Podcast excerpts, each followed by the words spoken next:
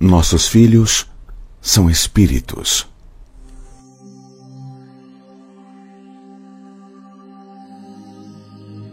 Como diz a máxima de sabedoria espiritual, nossos filhos não são nossos filhos.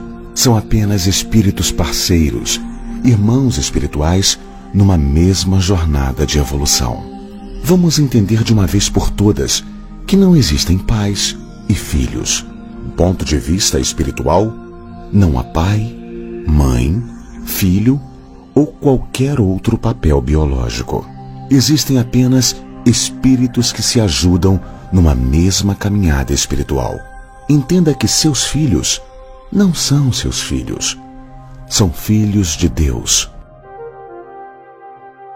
Deus é o único Pai de todos nós, um Pai eterno que tudo vê, tudo sabe e está presente em todos os lugares. Um Pai eternamente vigilante, que não dorme e sempre cuida dos seus filhos. Somos todos filhos de Deus, filhos e filhas de um mesmo Pai Celestial. Por acaso os filhos vêm ao mundo pela nossa inteligência e habilidade de geração? Ou eles são gerados a partir de nós pela sabedoria infinita da criação divina. Permitimos que eles sejam gerados, mas não somos nós a causa da geração. Também não somos nós que lhes doamos um influxo vital e menos ainda seu espírito eterno. Tudo, absolutamente tudo é dado por Deus. Como filhos de Deus, nós temos o sagrado direito à maior herança que existe em todos os tempos essa herança é o cosmos infinito, que nos pertence e no qual viveremos pela eternidade. Dessa forma, por que se preocupar com o destino dos nossos filhos? Acaso esse Pai eterno e infinito, onipresente, onipotente e onisciente, deixaria seus filhos abandonados à sua própria sorte? Ou Deus, sendo soberanamente justo, bom e perfeito, sabe melhor do que nós como cuidar de seus filhos. Julgamos saber melhor do que a perfeição divina o que é melhor para os espíritos que chamamos filhos? O pai terreno pode abandonar, pode morrer, pode se magoar, pode falhar, pode duvidar, pode errar de inúmeras formas com seus filhos. Mas o Pai eterno jamais erra, jamais abandona, jamais duvida jamais morre e está eternamente presente.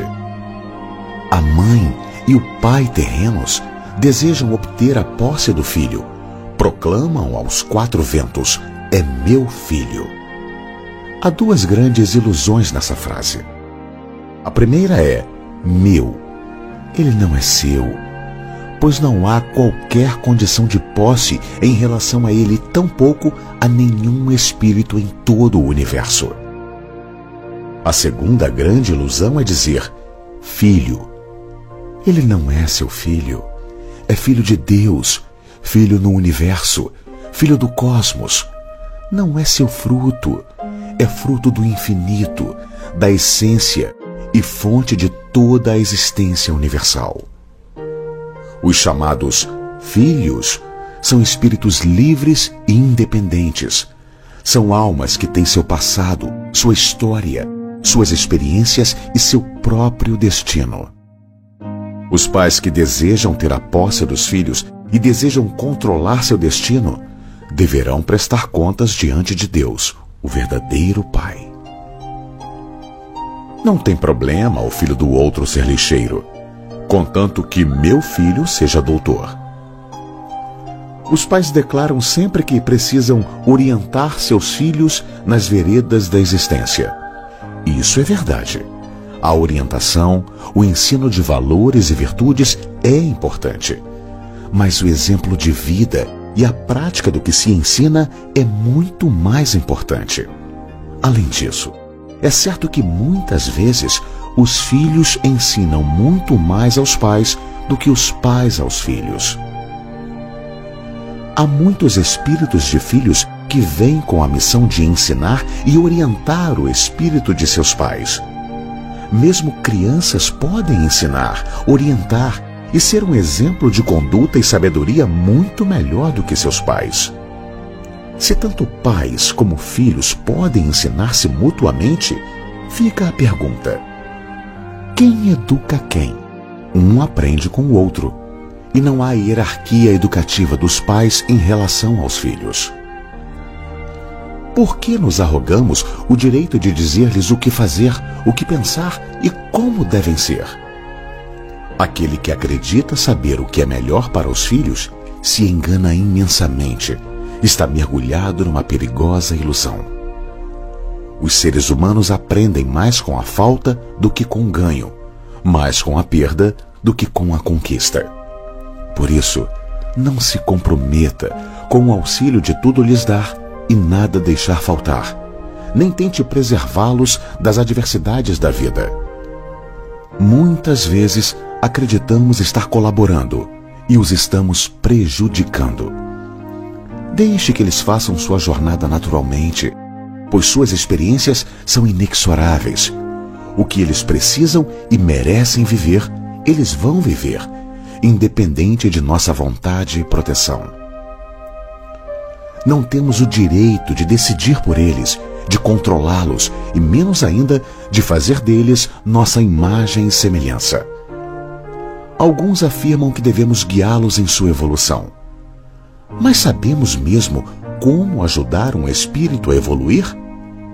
Esse guiar pode ser, na verdade, um moldar o outro segundo o que acreditamos ser o certo. O que julgamos ser o certo para ele pode ser apenas uma projeção de nossas crenças. A maioria não sabe nem mesmo o que é melhor para si mesmo, não ajuda nem a si mesmo, não resolve nem sua própria vida. Muitos sequer praticam aquilo que deveriam ensinar aos filhos. Por isso, os filhos devem ser livres para ser, fazer e pensar o que desejarem. Eles devem semear e colher aquilo que plantaram pois é assim que os espíritos ascendem e se purificam. E lembre-se, não há o que se preocupar, pois há um Pai perfeito cuidando deles. Na hora da prova, o Pai acompanha seus filhos. Deus permite que eles errem para que aprendam com as consequências dos seus atos. Como disse Jesus: Se vós, pois que sois maus, sabeis dar boas coisas a vossos filhos, quanto mais vosso Pai Celeste dará boas coisas aos que lhe pedirem. Nossos filhos são espíritos.